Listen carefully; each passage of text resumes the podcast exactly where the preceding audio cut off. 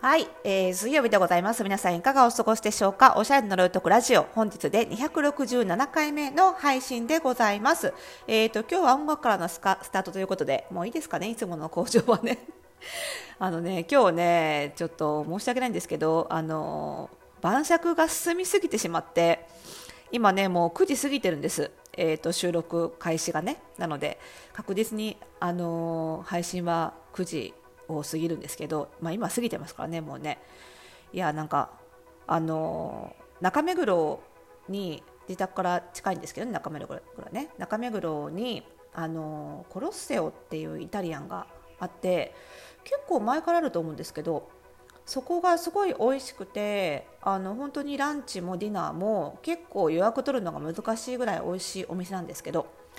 そこがきょ確かね去年の緊急事態宣言の時からだと思うんですけどお店閉めなきゃいけなかったじゃないですか。去年の緊急この時期の緊急事態宣言特にね。みんな閉めてましたよね。でその時にあの仕入れた野菜を売り始めたんですよ。店頭で。多分それがスタートでそこから、えー、とお惣菜を売るようになってでそのお惣菜だけのお店が中目黒の商店街にもできたんですよ。それその流れで。でメルカティーノっていうとこなんですけどなんかねあんまり食べログの点数良くないんですけどめちゃめちゃ美味しいんですよ。めちゃめちゃ美味しいんですよ。2回行ったけど。であのコロッセオのの本当にそのものズバリのメニューじゃないんだけどその味が、まあ、コロッセオ級の味がねお惣菜で楽しめてしかもすごいリーズナブルなんですよ。なんかこんだけお肉入ったお惣菜デパ地下で買ったらいくらすんだみたいなものが本当にお手頃価格で売ってるんですよね。でそこであのワインとかも売っててそれもまた美味しいんですよね。でそこを結構頻繁に使うようになったら このありさまですよ。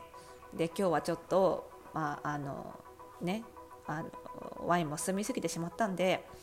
あのリスナーさんからのねあのご質問に真摯にご回答するようなあの検討式が残ってないなということで、まあ、つれづれ型にさせていただこうかななんて思っているんですけどね。でつれづれ型に、ちょうどいいネタがあってこんなもん酔わなきゃ酔わなきゃ本音言えないよっていうネタがあったので まあそんなそんな酔っ払ってないんですけどね。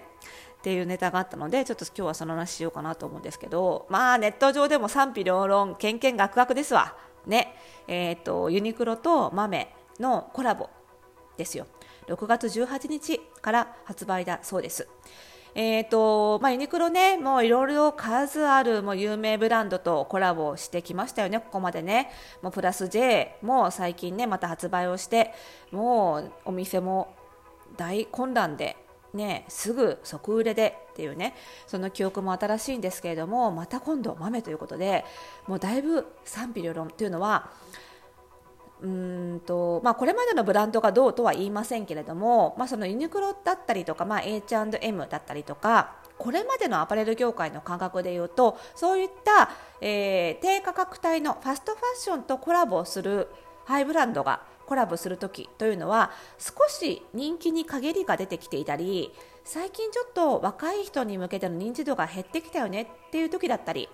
そのテこ入れとしてファストファッションとコラボレーションすることで価格帯は下がってしまうけれども若い人とかあとは最近そういったそのブランドにを買ってなかった層にアピールして、えー、本体のブランドの売り上げを上げていこうとする施策として、えー、ファストファッションとのコラボレーションってやる例が多かったんですね。ただこの豆っていうのは今おそらくもちろん売上データちゃんと見てないからあれなんですけどおそらく今絶好調で非常に人気がある比較的高価格帯のブランドなわけですよ。なのであのこの賛否両論っていうのの中には何も別に今ユニクロとコラボしなくてもよくない。まあ平たく言ってしまうとそんなに安売りしなくても。っていうその豆のファンだったりアパレル業界だったりのちょっとこうため息混じりの声っていう感じが賛否のうちの「ピ」にあるわけですよ。でその一方で賛賛否の賛としてはやっぱりそれだけ人気のブランドなので買いたいけどちょっと価格帯がねって思ってた女性はたくさんいるわけですよ。そういう女性からしてみると待ってました嬉しいやっとあの憧れの豆が手に入るっていう賛ももちろんあるということなんですね。で私はというとやっぱりまあどうしてもねアパレル業界の目線になってしまうのでなんか昔ちょっと前のプラス J の時のあのが発売した時のポッドキャストでも話したと思うんですけど なんか私ももはや夢で全てのファッションブランドがユニクロの傘下に入るっていう夢を悪夢なのか何なのか分かりませんけども 傘下に入ってしまうというですね夢を見てしまうぐらいなので、はあ、豆もかっていうちょっと驚きというか口が開いて塞がらないというかそういう感じで、まあ、この気持ちを言語化するとすると何なんでしょうか。寂しい？っていうことなのかな？ね。なんですけども。まあ決して賛否どちらか2択で言うと3ではないな。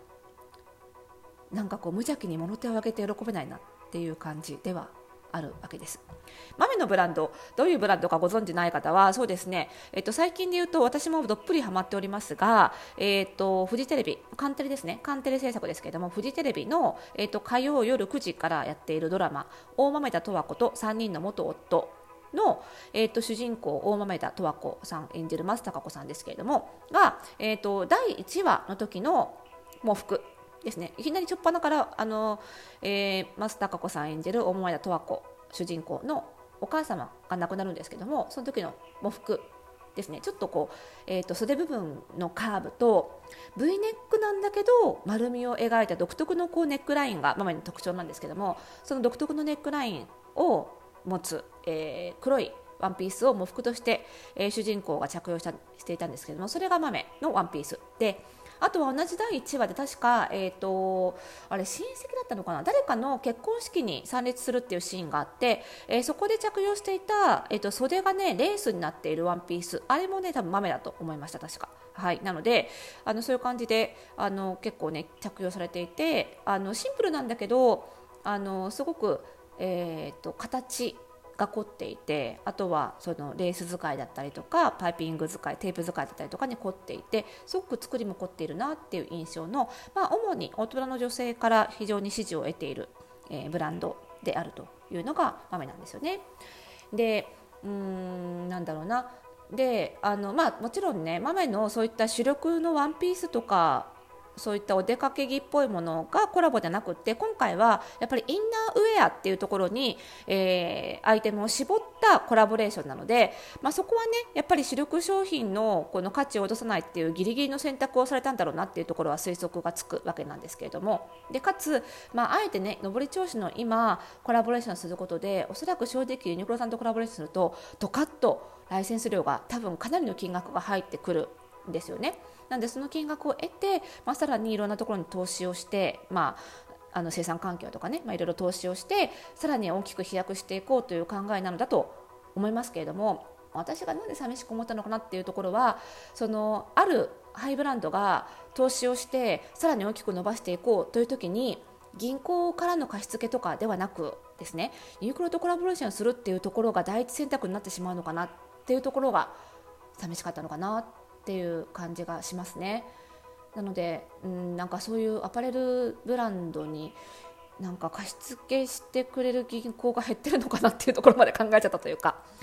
ああのなんだろうなよくねそのそういうファストファッションで1回コラボレーションすればそのブランドの良さが伝わってこれまで買ってくれなかった方にも買ってもらえるんだろうからいいんじゃないのかなっ単純にそのライセンス料が入るっていうねその目先の利益だけではなくって長期的な利益もあるんじゃないのっていうような考え方もあるとは思うんですけども私ねやっぱりアパレルもやってますし起業してもう15年ですけど特に最近というかねあの傾向としてはその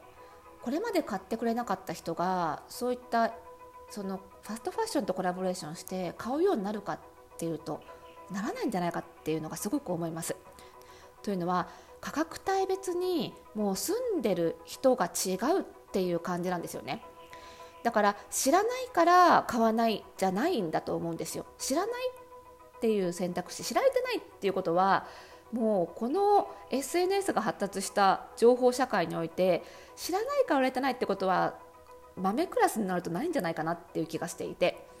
なのでユニクロを買う層っていうのは豆を買わない。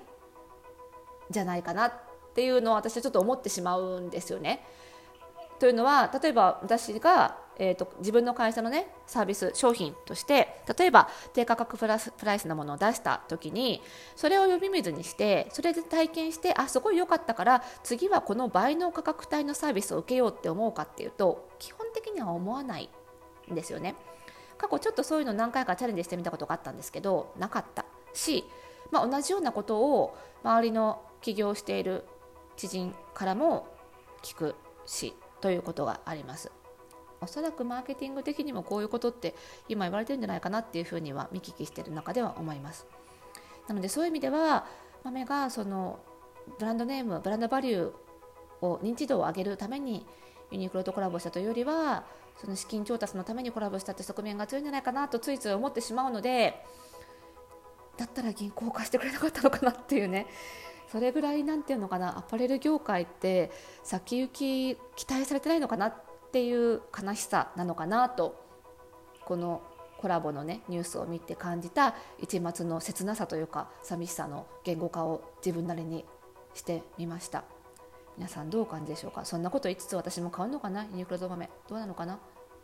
ねわかんないですけどね。皆さんどうお感じでしょうかね？はい。アパレル頑張りましょうねということで、はい、そんな感じで今日の酔っ払いトークでございました。失礼いたしました。ということで、この番組ではまだまだ皆さんからのお便り、ご質問お待ちしております。番組概要欄にありますマシュマロからお気軽にお送りください。もちろん私の、えーと、ツイッターアカウント、もしくはインスタアカウントからの、えー、DM でもね、リブでもお待ちしておりますので、お気軽に送りやすい方法で送ってください。えー、ツイッターとインスタグラムは同じアカウント名で、えーローマ字でリサ・ヒサのリサ・ヒサのでございますので、ぜひぜひ検索してフォローしていただけると嬉しいです。それではまた次回の配信でお会いしましょう。おやすみなさい。